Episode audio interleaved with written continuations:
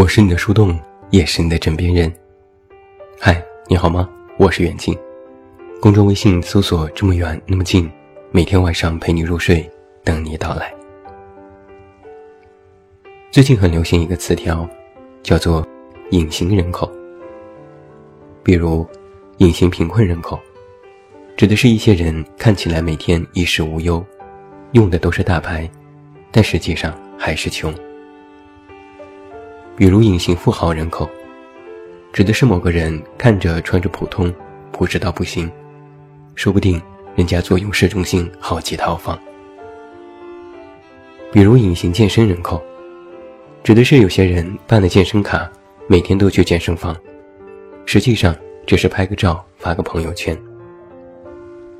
比如隐形幸福人口，指的是有些人每天看起来嘻嘻哈哈，只要一躲进被子里。就伤春悲秋。当然，少不了形容单身的。隐形单身人口，指的就是有些人看起来是撩妹高手，但实际上根本没有谈过恋爱。然后我将这个示意又进行了两种的发散思维。隐形单身人口，其实还有一些人，比如懂得特别多，爱情的道理说起来一套一套。劝别人都出口成章，但自己还是单身。或者，一些人已经过了适婚年龄，甚至都过了总被催婚的年纪，家人也放弃了督促。在外人看来，这样的年纪实际上早就应该结婚，但实际上还是单身。真是不好意思，我就是非常典型的隐形单身人口。隔三差五写关于爱情的文章，爱情的道理知道的特别多。又学过心理学，只要和人吃一顿饭，就能大致了解那个人。身边的朋友遇到什么感情问题，都喜欢来找我倾诉，我也分析的头头是道。有朋友就曾经说过，如果不是你，我根本想不到那一层，想不了这么透彻。已经到了适婚的年纪，父母之前也总是催，后来看我无动于衷，也就作罢。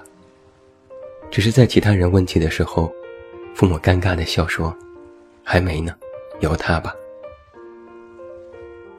以前和别人提起自己的年纪，别人会问：“有对象了吗？”现在和别人提起自己的年纪，别人会问：“有孩子了吗？”我也只能尴尬的笑说。连个对象还没呢。有朋友则曾经非常的疑惑：“你说你这么明白的一个人，怎么连个对象也没有啊？好奇怪。”我一摊手，就怪我喽。四月份的时候，我过了自己的生日，在豆瓣发了这样一条广播，我说：“祝我生日快乐，三十岁喽。”然后还有一个括号，括号里的话说：“其实应该叹气吧。”就因为括号里的这几个字，下面的回复当中，有许多人都在说：“三十岁明明很年轻啊，是美好的年纪呀。”还有的说：“居然才三十岁，好年轻。”还有人说：“这是最好的年纪呀。”我看了之后也只是笑笑。是啊。我才三十岁，着什么急？但是实际上，我有一种年龄断层焦虑。这应该怎么和你解释呢？就拿感情来说吧。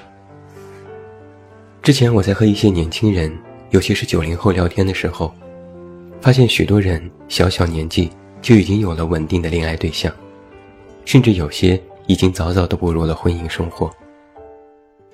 这种情况。尤其以九五年前后居多。虽然说网络上整天说自己是单身狗的人也不乏九零后，但是我身边的九零后朋友，大多都处于恋爱当中，有的甚至都结婚有了孩子。比如我一个同事，九三年的男生，刚工作一年就认识了一个女生，在一五年就已经结婚，现在孩子都会打酱油了。前两天我又参加了另外一个同事的婚礼，他的年纪是九四年，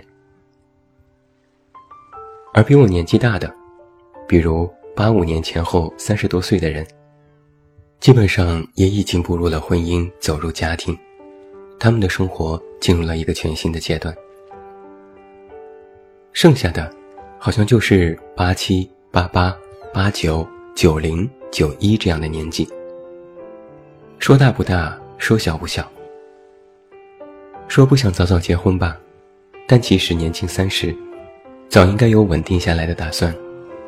但是心里还有一股执拗，总觉得要再等等看，再找找看，说不定会遇到更好的人。而提起我这样的年纪，都会略显迟疑。说小吧，其实也不小了，三十岁了，还不赶紧。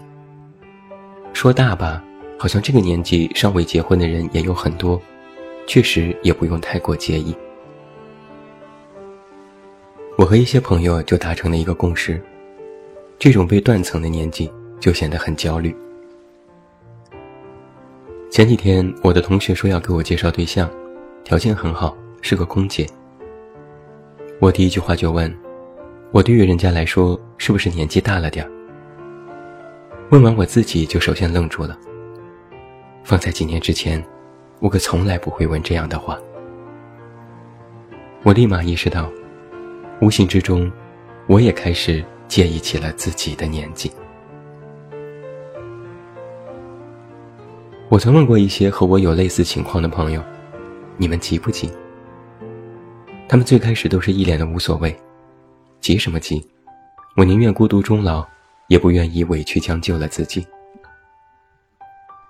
但是聊得多了，聊得走心了，他们的口风都会变成：说不急是假的，当然急。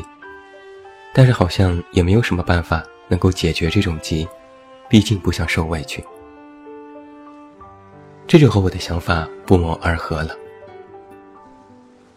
到了我这个年纪啊，看着自己的同学同事都已经结婚生子。父母也在一天天的老去。他们虽然嘴上不再逼着我结婚，但有时莫名的一个叹气，我都知道他们在哀怨什么。我当然也着急，也想赶紧找一个人结婚算了，反正都是一辈子，过日子要紧，让父母放心要紧。但是心里还有一股执拗，总觉得不能将自己这样交付出去。不然就太对不起自己这些年的坚持。于是就一边着急，一边又不愿意妥协。这就是我和许多朋友的现状。有时心里格外笃定，觉得自己那么好，总有一天会遇到一个同样好的人，因为爱情在一起，因为爱情组建家庭，好好过完这一生。但有时心里也会有恐慌。也会质疑自己的这点想法到底对不对？是不是因为太过坚持，反而变成了一种偏见？宁缺毋滥的结果是过于挑剔，看谁也不行。我就渐渐的发现，自己现在就变得有了这些的偏执。我写过那么多爱情故事，懂得那么多道理，头头是道，教别人的时候一二三四条思维清晰。但是细想一下，我其实不会谈恋爱。反观我曾经的几段感情，我做错过许多事情。那些教给别人的道理，我几乎都没有用到过自己的身上。我在爱里自私、狭隘，甚至过于完美主义，被人伤害过，也伤害过别人。我对自己太过了解，到了最后。长久不谈恋爱，让我越来越不敢恋爱。我察觉到，我好像只爱自己。有读者就曾问过我，如果长久不谈恋爱，会有什么后果？我说，往好的方面讲，是你会对自己很好，会认真照顾自己；但往坏的方面上，你因为太过关注自己。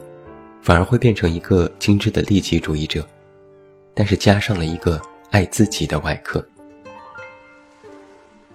说到底，我就是这样的人。我对自己非常好，因为年纪渐长，我开始注重保养，调整自己的作息，用昂贵的化妆品，甚至为了美白自己的牙齿，能去香港的顶级私人医院，为自己花钱毫不手软。我会定期检查身体，托人办了体检卡，半年就要做一次全身体检，列出各种指标来指导自己的日常生活。不让自己有任何隐形的疾病。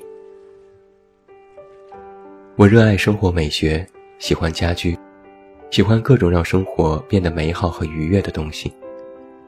热衷文物和茶道，修身养性，提倡一个人也要活得精致的观念。我开始在金钱上为自己的将来打算，万一孤独终老，也要提前做好准备，学会存款和理财。给自己和家人买了巨额的保险，不要让自己因为意外而措手不及。我为自己做了那么多打算，看起来都是爱自己的表现，但是这其中其实也隐约透露出了一个危险的信号。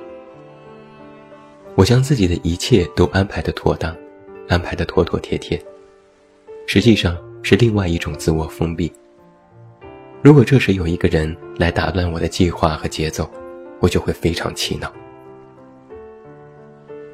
网上不曾经就有过这样的一句话吗？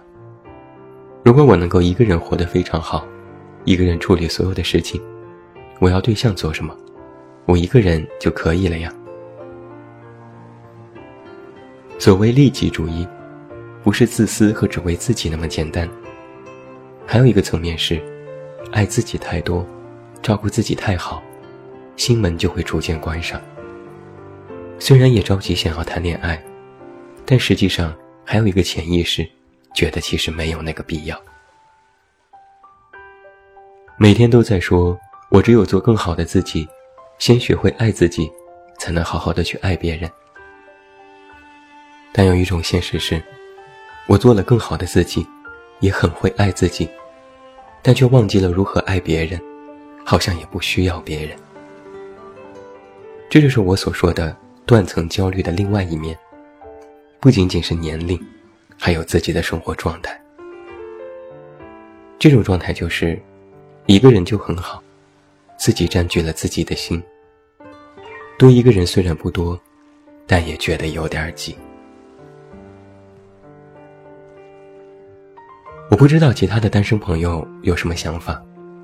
但我今天写下的内容，绝对是自己的心里话，不给自己的单身找更多冠冕堂皇的理由，不说什么爱自己、期待遇到更好的话。实际上，就是一个人久了，忘了两个人该一起怎样生活。同时，我也觉得这不是我的错，不是我一个人的错，这只是一种现状，一种单身太久之后。必经的阶段，而下一步是什么，我还没有走到，所以我也说不好。但我知道的是，此时此刻，我能够做到的，唯有如此了。既然无人为伴，那就要自己取暖。当然，我也有慌张的时候。母亲身体不好，这个月要进行复查。我在北京工作忙，无法回去照顾，只有父亲每天跑医院。他们的年纪其实也不小了，我为自己的不孝感到羞愧。我也不敢生病，将我孤村不自爱的感受曾经体验过太多次，不想让自己因为一点小病就小题大做、自怜自艾，也不想体会一个人的那种孤独。某天晚上，家里突然停电，一刹那以为自己瞎了。后来等物业来修，又等供电局的人来修。晚上十一点，一个人坐在黑漆漆的家里，心里也暗得发慌，连个说话的人都没有。前几天家里的电子锁突然坏了，密码正确就是打不开门，等了门锁售后和开锁公司整整一天。师傅说，其实家里只要有人，就可以从里面开门，几分钟就能修好。这些时刻，我都会想，如果这时身边有一个人就好了，可以和我一起照料双方的父母，生病了也有人照顾，家里停电也不必害怕，门锁坏掉也不用这样大费周折。于我而言，有一个人的意义，就是在生活当中，可以相互照顾、相互依靠。由之前的一人取暖，变成了集体供暖。长久、温暖、稳定，有安全感。在《大话西游》当中有这样一句台词：“你看那个人，好像一条狗啊。”我曾经不太理解这句话的意思，但是现在，我好像略微懂得了。很多事情，不是真的无路可走，没得选择，而是此刻的你，别无选择。天若有情天亦老，做一个有情人很容易，但做一个单身的人，做一个看起来没有感情，甚至是无情的人，很苦。也很难。最后，祝你晚安，有一个好梦。我是远近，我们明天再见。